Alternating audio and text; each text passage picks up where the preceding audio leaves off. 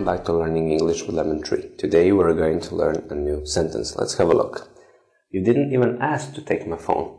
You didn't even ask to take my phone. You didn't even ask to take my phone. You didn't even ask to take my phone. Here we have a new word, even. Even. You use even before nouns and verb, verbs, like in this example. You didn't even ask to take my phone. We use the word even to say that something is surprising in what you are saying. And you use this word before nouns and verbs like even my children he even forgot.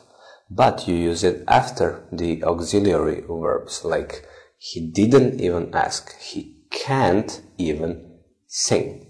And you're making a complaint with this sentence. You didn't even ask to take my phone you're complaining about that. Thank you for watching. See you in the next video